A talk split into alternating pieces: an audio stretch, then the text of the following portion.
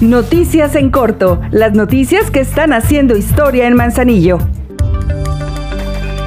Como parte de las actividades que el Ayuntamiento de Manzanillo organiza para el entretenimiento de la población, impulsar el turismo rural y fomentar el consumo local, la presidenta de Manzanillo, Grisela Martínez, anunció el Agave Fest, el cual se desarrollará en San José de Lumber y La Rosa el próximo 3 de diciembre de 2022.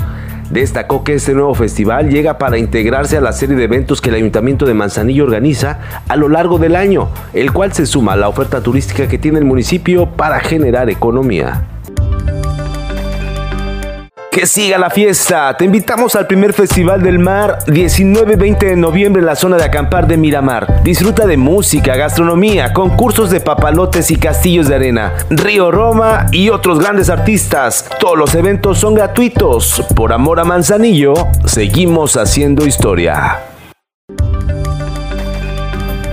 En el marco de la clausura del primer Festival del Mictlán, organizado por la Dirección de Participación y Desarrollo Comunitario del Ayuntamiento de Manzanillo, se llevaron a cabo las premiaciones de tres concursos que cumplieron con los objetivos de fortalecer nuestras tradiciones, incentivar el talento de las y los integrantes de nuestra comunidad y fomentar la sana convivencia la presidenta municipal de Manzanillo, Grisela Martínez, y los directores del Instituto Municipal de la Cultura, de Participación y Desarrollo Comunitario, de Desarrollo Urbano, la Contralora y la directora del Instituto Municipal de la Mujer Manzanillense entregaron reconocimientos a los y las participantes y premiaron a las y los ganadores.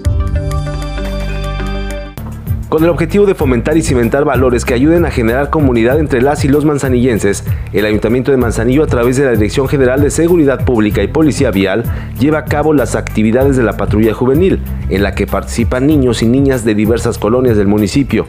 En esta ocasión, la Dirección de Prevención Social del Delito logró impactar a favor de 52 niñas y niños en el Centro Comunitario Lomas Verdes, que se ubica en la calle Caoba de la colonia Lomas Verdes, en la delegación de Santiago. De acuerdo con el plan de actividades, el objetivo se cumplió, pues se promovió el sentido de pertenencia y el desarrollo de habilidades físicas. Ahora ya estás bien informado del acontecer de nuestro municipio. Trabajamos por amor a Manzanillo. Juntos, seguimos haciendo historia.